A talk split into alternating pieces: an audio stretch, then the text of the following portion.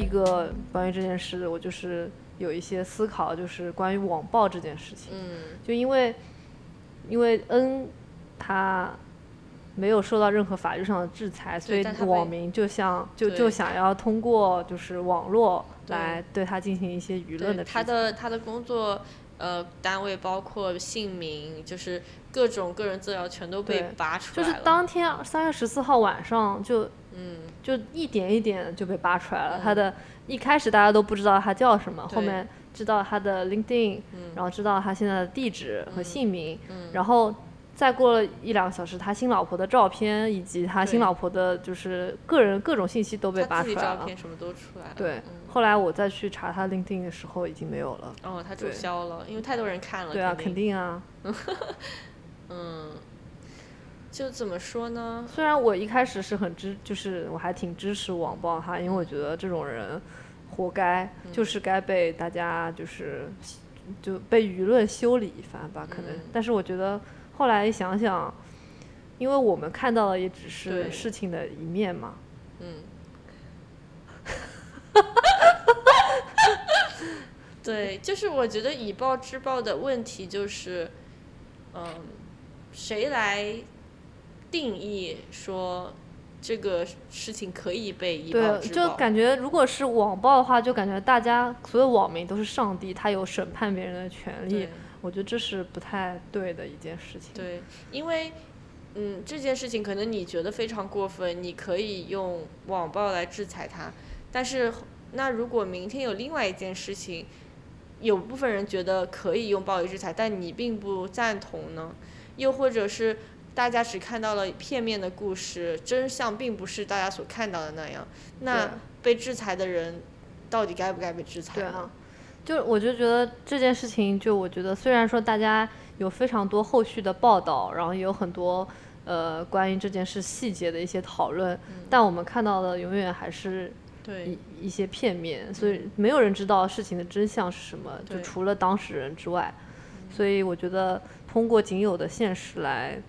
就是判定他是一个十恶不赦的人，其实对他来说也是有点不公平。虽然说我心里面是这么觉得的，但是我站在公平的角度上来说，还是不应该那么的。嗯我之前就是看到人家说，嗯，就是说，如果说你是一个警察，你知道这个人杀了人，但是没有证据，那你会去捏造证据来，就是把他抓起来吗？就是捏造证据肯定不会，我我的话我应该不会去捏造证据。嗯，就比方说你非常确定知道就是他杀人的，但是如果你不去做任何事情，他就会逍遥法外。哦，那你会去？哎，有人也问过我同样的问题。对，就是他他就我觉得这个跟就是其实就是以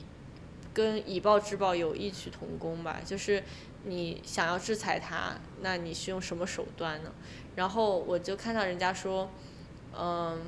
司法程序的公正。就是要在于你需要用正确的途径、正确的手法来制裁他，否则的话，就是因为首先你这个你是警察，你为什么很明确的知道是他杀了人？你的知道到底是不是真相对呢？，你的你的那个信息来源是什么？是不是被一些呃居心叵测的人洗了脑之对类的？而且即使你看到他拿着刀，在那个人死在那，也不一定证明你看到的就是真相，对不对？所以就是他们就是说，司法的公正就在于它有一个特定的程序，所有应该被制裁人都应该通过这个正确的程序受到他应有的制裁，嗯而不是通过任何手段，嗯，来来走这个捷径。但我觉得，另外这个就是另外一个问题就是，就是因为所有人都需要遵从这个司法程序，所以它需要被不断的完善。因为如果它是一个有非常大漏洞的、很多嗯空子可以钻的一个程序，那它就不是一个正、公正、公平、正义的一个程序。对，对，就是司司司法修订还是一个非常重要的嗯，环节。最最近有一个韩剧，插句题外话，最近有个韩剧你看了吗？叫《少年法庭》。没有啊。就嗯就是我昨天看了那个解说版的，特别嗯好看。就是他就是说，就是关于青少年犯罪的，嗯就是说因为韩国的法律是规定十四岁以下犯罪，就是你不会受到什么很严重的惩罚嘛，就最多也就是，呃，进什么少管所管教了两年，不像是如果说你十六岁以上，你杀人的话，可能就是要偿命或者无期徒刑的。嗯就那个少年法庭就是有，它是根据真实的案子改编的，就是说一个小小男孩就把另外一个小男孩，呃，杀了之后，而且还分尸之类的，哦然后他们就是说。呃，就是那个少年法庭的那个法官，他就是一生都是在致力于把这个少年法更加完善。他就觉得，呃，有一些青少年就是通过这个年龄的分、嗯分界上的漏洞，然后对就比如说你十四岁以下，你就可以为所欲为，这样子是不对的。嗯所以就是这个司法修订还是一件很重要的，对。呃，很能影响社会安定的一个东西。对，确实，因为我觉得可能对公平公正的定义，随着时代的变迁，也是在不停的改变的。因为你想很很早以前，对吧？就是嗯，一命一命一命抵一命。对，现在慢慢的就是没有没有死死刑都被对在至少在美国都被慢慢的取消了。但是这个也一直有很大的争议嘛，对吧？因为是不是要养养一个嗯、觉得不该被一直养在那儿，就是浪费纳税人钱的这么一个人，嗯 还监狱条件有的非常好，对欧洲的监狱就是大家都 恨不得去监狱里面待一会儿子。就就这个也有不断的争议，所以我觉得这个是一个永远就是嗯很多有很多讨论的一个话题。对，所以我觉得，嗯，普罗大众就只能就相信法律，然后嗯相信因果报应吧。对，还是要有信仰，不然的话就真的是为所欲为了。嗯，不不然这件事就你就很难平复心中的情绪，就是是因为大家虽然说没有证据证明，就是自己看到的就是全部，但是你心里面肯定是有喜好的，你肯定是很厌恶这个弯曲渣男的，你，希望他受到惩罚。这个就是一个呃社会舆论和道德的约束吧。我就觉得，就是正常人不可能去做这件事情，是因为人有一个道德的约束，是驾临是在法律之上的。因为其实法律它不是一个。比较高等级的约束，因为它是一个底线。对就比方说你不能杀人，对吧？这是一个底线问题，因为你如果超过了这个底线，你是需要被制裁的。但是它只是说没有达到呃社会就是约定俗成的一个道德要求，比方说对吧？你你的妻子刚去世了，你肯定要有一个呃怀念的过程，一个疗伤的过程，你不可能马上就跳入另一段感情，这个是大家的约定俗成的一个道德约束。他就是没有对人家进行人身伤害，但是他伤害别人的感情和嗯感受，嗯然后就是没有做出一个正常人应该做的就正确的事情。嗯，对，所以就是可能就是因为他就是一个，嗯，只能说他缺少了道德方面的一些，嗯，自自己的自觉吧，嗯所以就而且就破坏了就是一个社会规范，所以大家就比较气愤。对，我觉得不能叫他渣男，我觉得嗯渣男可能只能就大家可能针对他就无缝衔接找了新妻子嗯这件事说他是渣男，对，但他其实就是一个精致的利己主义，对，我觉得他就是没有什么道德底线，然后又没有一些人性的对光光辉光光对光辉光辉。我觉得他就是一个比较典型的，可能是一个反社会人格吧，嗯就是没有对他人的同理心、同情心，嗯，只是一个比较利己的一个，嗯，完全利己的一个个体。嗯，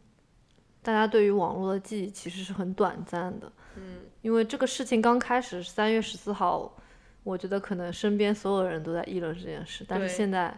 今天是三月二十四号，就仅仅过去了过去了十天，应该已经没有人记得这件事了。我觉得，对，已经差不多过去了，对感觉我们的我们说这个事情都说完了。对，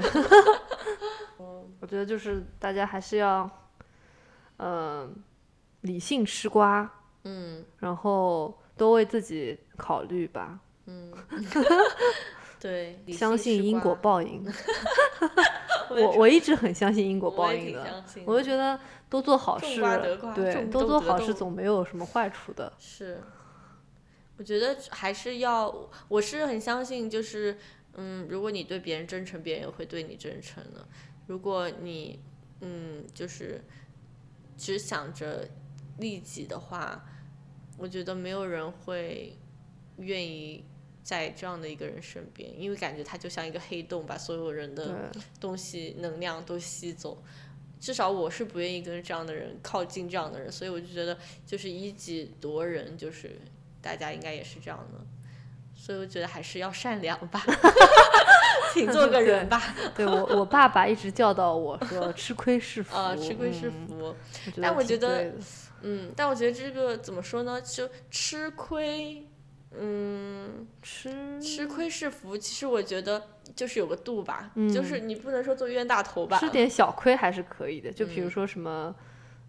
他他我爸可能就是想让我有点奉献精神，就不哦要老想着自己的得失，就是有的时候做一些，呃可能牺牲小我为大为大家的事情嗯，。我觉得，嗯嗯、中国的家长特别容易说这些。对，嗯，我觉得就是在美国来说，中国人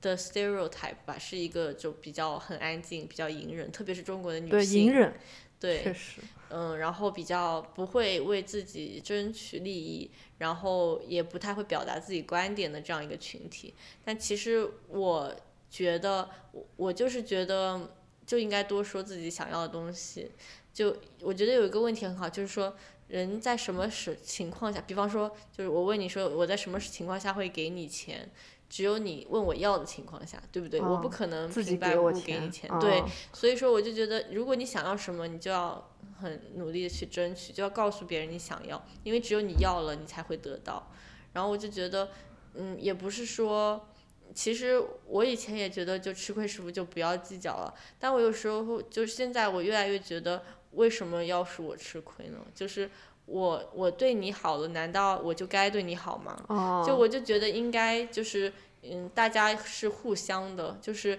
如果我对你好的话，虽然我不是说，呃，对你好就是想要你对我好，但是我觉得至少这样一个付出要是双向的，不可能说，嗯，我永远当冤大头，或者我，我因为我觉得一直我单方面的付出或者我单方面的吃亏是一个非常低自尊的表现。嗯，对，我觉得我可以理解你的想法。我就嗯觉得，如果说你一直吃亏，而且嗯吃哑巴亏的话，对别人就会觉得你好欺负，对对。这样是就是一种恶性循环。，对，而且我觉得特别是在美国社会这样一个文化下，因为美国社会的文化，我觉得真的就是呃会哭的孩子有奶吃，所以我觉得作为特别是作为亚裔，在这样一个文化下，如果你还奉行就是我们一直信奉的隐忍，就嗯是嗯、呃要就是奉献，我觉得只会被。忽视就会，因为本来亚裔就是一个比较边缘的群体，然后如果你一直不表达自己的诉求，一直不呃站起来让人家看到我们的需求的话，就只会被遗忘。嗯，就你可以嗯不得到什么，但是你对不能一味的吃亏。对，而且哦不能一味的让步吧，我觉得，嗯，就就是让别人觉得我呃我们的需求是可以被忽略的。啊，对，嗯，我我觉得之前有有一阵子不是那个有一个移民法案很火嘛，那个 S 三八六，嗯它那个 S 三八六的内容就是说取消绿卡的国别限制。嗯，对然后这个法案其实最大的，如果通过了的话，最大的受益者是印度人，因为现在印度人申绿卡的那个人数特别多。嗯然后当时这个法案刚刚出来的时候，我就记得很多在网上有、嗯有有两派嗯。观点，一派就是就是随他去吧，嗯，然后一派就是一定要就是强烈反对。对。然后我就觉得，呃，印度人相比中国人来说更会为，自己争取利我益。觉得是，就中国人就只会，就是他就比较喜欢倾向于就是只管好自己的一亩三分地，就是就觉得自己好的话，自己没事的话就就没事。对，对，其实我是非常反对这种观点的，因为当时其实我也知道，而且虽我不是那个申请绿卡那一员，但是其实我也很积极的去反嗯对了这对，因为你你你也是中国人，你也想让华人就是对以后有在包括在职场上或者社会当中有嗯更好的地位嘛。而且我觉得一就不关乎于说是不是华人，首先我觉得这件事情是非常不公平的，因为国家与国家之间的人数不同，如果取消了国别的区别，就是国呃就是国别区别是什么一个概念呢？就比方说现在不同的国家，就除美国外不同的国家，每个国家它有相当的比例的人可以得到绿卡，就是在那些排名里。就申请里，如果说他现在那个法案意思就是说，不管你是什么国籍，你就先来后到，然后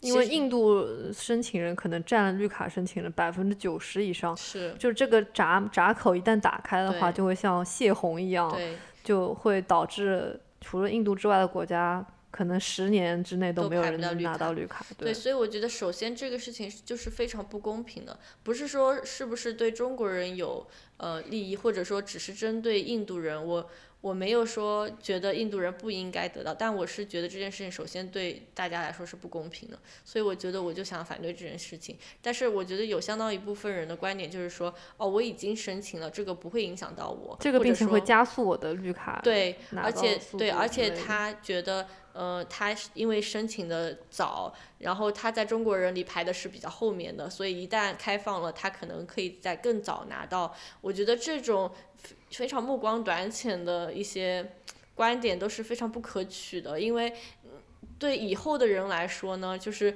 对以后的想要得到他的合法利益的人来说，这嗯都是变得越来越困难。我觉得这个还是要讲究一个公平吧。我觉得不是说对你好有好处就是一个公平的，就是一个好的法案。嗯，而且就是当时很多，呃，这个法案在要通过不通过的时候，就是你嗯可以打电话给议对员，然后表达你自己的想法嘛。嗯，就是我就看到很多网上的印度人，他们都积极的打电话给嗯议员，就说他赞同一定要这个法案通过。那他们当然是为了自己争争取利益，对但相对来说中国人就没有那么大的，就是没有那么多大的行动力，他们就会说啊。那那就随他去吧，或者就是嗯就是也没有说从自身出发想一想有什么可以，就是身体力行做的事情。对，我当时我记得我还打了几个我也电话，打了 我还拼命的发短信，当时有短信发我当时就是跟跟很多同学都说，然后给了他们一些电话让他们去打。我也是，我还发动，我就发动我身边认识的人，让他们去打。我最后这个法案当然是没有通通过过了，因为它本身就是有一些公平上的问题。但其实非常接近，嗯因为只差了一个议员，我记得当时，嗯、有两个议员强烈反对，然后有一个议员他本来就是那种摇摆议员，他很容易就是大家很难猜测到到底到底会同意还是反对，结果他最后反对了，所以就没有通过，嗯，所以还挺明显的。所以就这件事就说明就，就在在美的华人，也不说在美华人吧，大家都应该，嗯、就是为了自己，就是就是应该就是发声啊，怎么说发声？就对，就是为自己发声。对，为自己发声，就不嗯要、呃羞于发声。对，我觉得可能现在的新一代的人有越来越好了吧？我觉得是我们父母那一代可能还是比较奉行那种隐忍的那种那种呃观念，嗯，觉得吃小亏，嗯，得大福。大福但我蛮好吃的。但我觉得我嗯，这种发生还是有一个限度吧。就比方我，我还是不太会去跟我觉得不可理喻的人争吵，或者说啊、我我不太跟傻逼论短对对。对对 对，就是省一点力气，嘛 对对，就没有必要。就是，但是你自己的诉求，我觉得是需要表达，别的就特别，就不管是在职场啊，还是在特别在美国，就是政治立场。说到这一点，我就觉得，呃，我都男神吴彦祖，就是又来了。对就感觉他特别为华裔发声啊，就是之前有很多就是亚裔遭到袭击，就是一些呃 Asian hate 的那种嗯嗯。crime，、他就一直在四处奔走，就是而且一直很积极的在社交媒体上面宣传，嗯、这些事情，就是为了得到多一些的关注，所以我觉得大家也可以多关注一些，嗯。就我觉得可能半年前这个 Asian hate 还发酵的挺严重的这种事情。对，主要是刚开始那个疫情的时候，因为 COVID 他们都说是从中国来的，然后就嗯、就是感觉当时的处理，就是特别是呃那个 Trump 的处理也加剧了，virus 什么的，对对对，加剧了这种呃对中国人或者说是亚裔的那种仇恨的合理化，所以我我当时有就是 COVID 刚开始，大概是二零二零年的三月份左右，嗯。我去就是 Dunkin' Donuts 买咖啡嘛，嗯。然后呃我在排队结账的时候，就有几个黑人在我边上就说嗯。什么 China virus 之类的，就对我就哦。是那种破口大骂，当时我就很气愤，嗯。就是我我就觉得我一直觉得就是这种 racist 事件，嗯。虽然说一直在发生，但是我是怎么也没想到有一天会发生在我自己是是身上。是那你当时怎么做吗？我当时能怎么做呢？我难道上去揍他们吗？然后我就只嗯能无无视他们呀。这件事情，我就让我想到一个俞飞鸿的采访，就是，嗯，反正他说了一句话，他就是说有没有愤怒的能力和呃可不可以愤怒的选择是有区别的，就是说，就是我觉得我们现在面对这种对亚裔的仇恨，我觉得我们是有一点没有办法愤敢怒，对，就是敢怒没有不敢对，敢怒不敢言，就是没有办法，就是有一点没不能愤怒的感觉。是因为我我们还算，因为特别是像我们这这种，嗯，呃，手无缚鸡之力的是，女生，你在路上如果被黑人就是敲诈勒索，你你只能把钱给他，不然你就丢命或者嗯是受伤。没有，但这个不是那个歧视行为啊，他只抢劫哦是犯罪行为。就我说的是，比方说，哦你看像他被骂，你但如果说有一个人像那个黑人，如果说他就对我进行歧视言论，然后如果说我有一些反应的话，那肯定也是被他们打。是，所以我就说是一种对，不不敢愤怒，就是没有可以愤怒的选择。但是你想，如果在美国，如果你你这样对一个黑人说，就是我我也不敢这样对一个黑人说。就是所以说就这就是区别，嗯，就是我觉得在美国，你对亚裔的歧视会被非常的淡化，但是没有人敢淡化对黑人的歧视。因为黑命贵。对，所以我觉得这就是我觉得这就是发生和没有发生的区别。嗯，我觉得亚裔歧视其实肯定是普遍存在的，但是我觉得亚裔要么就是，嗯，有点嗯麻木自己，就是或者说合理化这些歧视，觉得说哦他不是针对我，或者说这不是歧视，然后要么就是敢怒不敢言，对吧？所以就是在我们的需求长期的没有被表达。也没有得到重视之后，可能我们自己都会合理化这些歧视了。我觉得我现在就是属于敢怒不敢言啊。嗯，就我虽然心里面愤怒，但是我表面上不会 因为想说我怕被打呀。对，我觉得也是，因为我我非常可以理解，如果是在我我在你那种情况，我也会选择走掉，对，我可能不默会选择跟他对对峙。那这样的话可能会让他们觉得我们更好欺负，但是是我真的没有办法，就是而且挺身我而出的觉得就是因跟他们。为整个社会舆论都没有站在亚裔这一边，比方说这个黑人骂你，如果就算你把 post 到网上，嗯，可能也不会有很多人支持你，对不对？是他们可能就会说，那那因为现在政治正确就是黑命贵啊。是，而且你你 post 到网上说哦，他们说我是 China vi- virus，他们可能说哦，这 virus 就是 China 来的呀，嗯，对吧？他说会他会说嗯有什么歧视呢？但是但是如果我跟一个黑人说 go back to Africa，、嗯，他肯定会说我是歧视。是，你敢这样说吗？我不敢啊。对啊，所以他 word 我都不敢说。对，呃但他或者是比较比较歧视的说法。好，但但你想，这 China virus 很明显是一个歧视，但是就有人合理化这个歧视，但没有人敢合理化对黑人的歧视。我觉得这就是一个区别。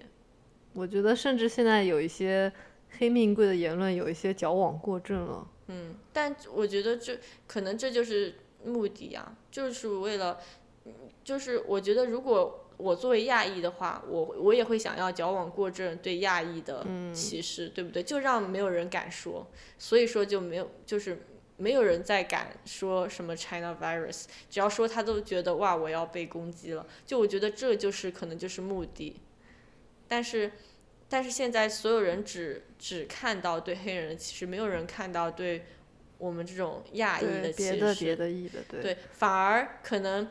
其他的这种边缘群体还觉得亚裔是很占便宜的，因为亚裔的 stereotype 是比较聪明的，对，医高生、律对师，对历学历高、教育好，但是我们在其他很多方面是也是有受到歧视的，不是说我们在某一方面是有得意就说明我们得到了所有的好处，或者我们就是被尊重的，其实根本不是这样子的。嗯，还是要多发声。嗯嗯，没错。嗯，我们从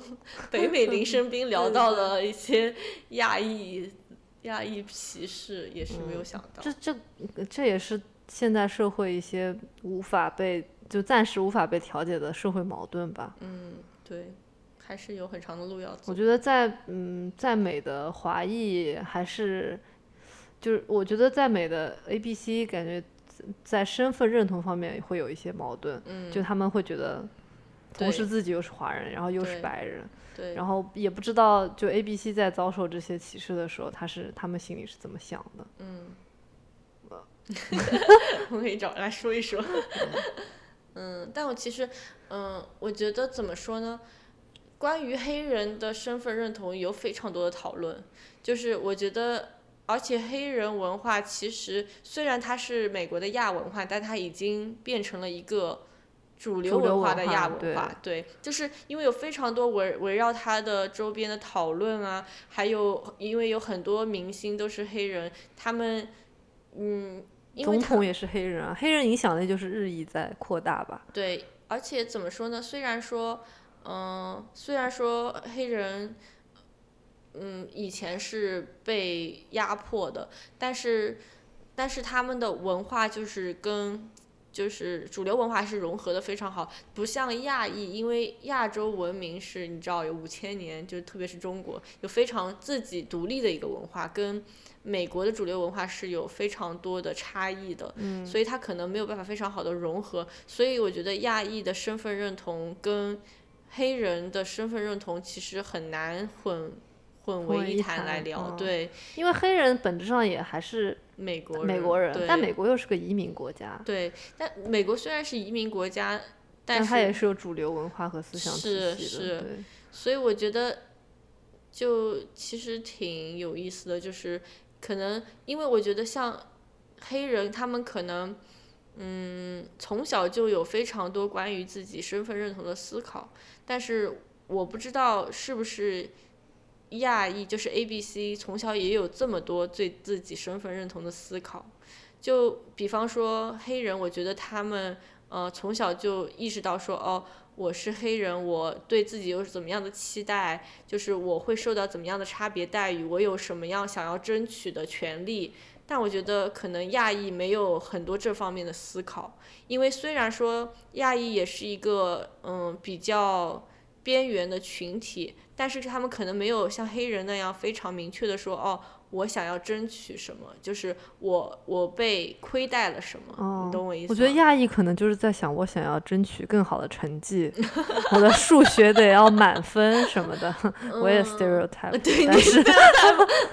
就我就是觉得可能，可能就是因为他们黑人以前受到的压迫，他们有了更多就是觉得必须要反抗的这种精神，必须要抗争的这种精神。嗯啊，在一个完美的世界里，没有性别对立，也没有种族对立。对，但是可能可能再过几百年吧，人就差不多都再过几混在一块儿了。百年的话，人种可能就灭绝了吧？就是是就是什么火星撞地球没有人就没有没有烦恼是吧？嗯，但我觉得，嗯，你说全球化会不会人以后就全部都变成一个物种？就是那我觉得全球化经过这次疫情可能有点退步哎，嗯，也是，去全球化了都。嗯，谁知道呢？以后的世界会怎么变？谁知道？我觉得现在就只能就是，嗯、又来了，做好自己，善良一点，善良善良对待自己和他人。对，真诚对待嗯他人和自己。我觉得就是不管说种族以后会怎么变化，我觉得至少现在趋势是男和女之间的区别越来越小了。嗯，就是我觉得去性别化还是一个比较肉眼可见的趋势。嗯嗯，对对对，嗯，因为我觉得女性就是女性权利在被压抑了那么久之后，女性的觉醒还是有很大一部分的嗯作用，所以我觉得还是要发生吧，因为我觉得现在所就是女女性运动还是在全球来说都是一个比较热门的话题。对。而且特别像是呃日本、韩国，就是这么一个女性权利非常受到压迫的地区，中国也是吧，就是都有了非常明显的就是女权运动热潮，对对对对，嗯，包括就是反就是呃有就很多年轻人不想结婚、不想生育啊，我觉得也是他们对女性就是在性别角色中被压迫的一种认识。和反抗吧。嗯嗯。好，今天聊了这么多。哇哦。嗯，今天从从从 A 聊到了 B，对对对，然后 C 又到 D，对，嗯，不错。嗯，觉得大家应该对吧？有很多想法。对，给我们留言吧。嗯，那今天就到这里啦，谢谢大家收听今天的一语双关。欢迎点赞、订阅、收藏我们的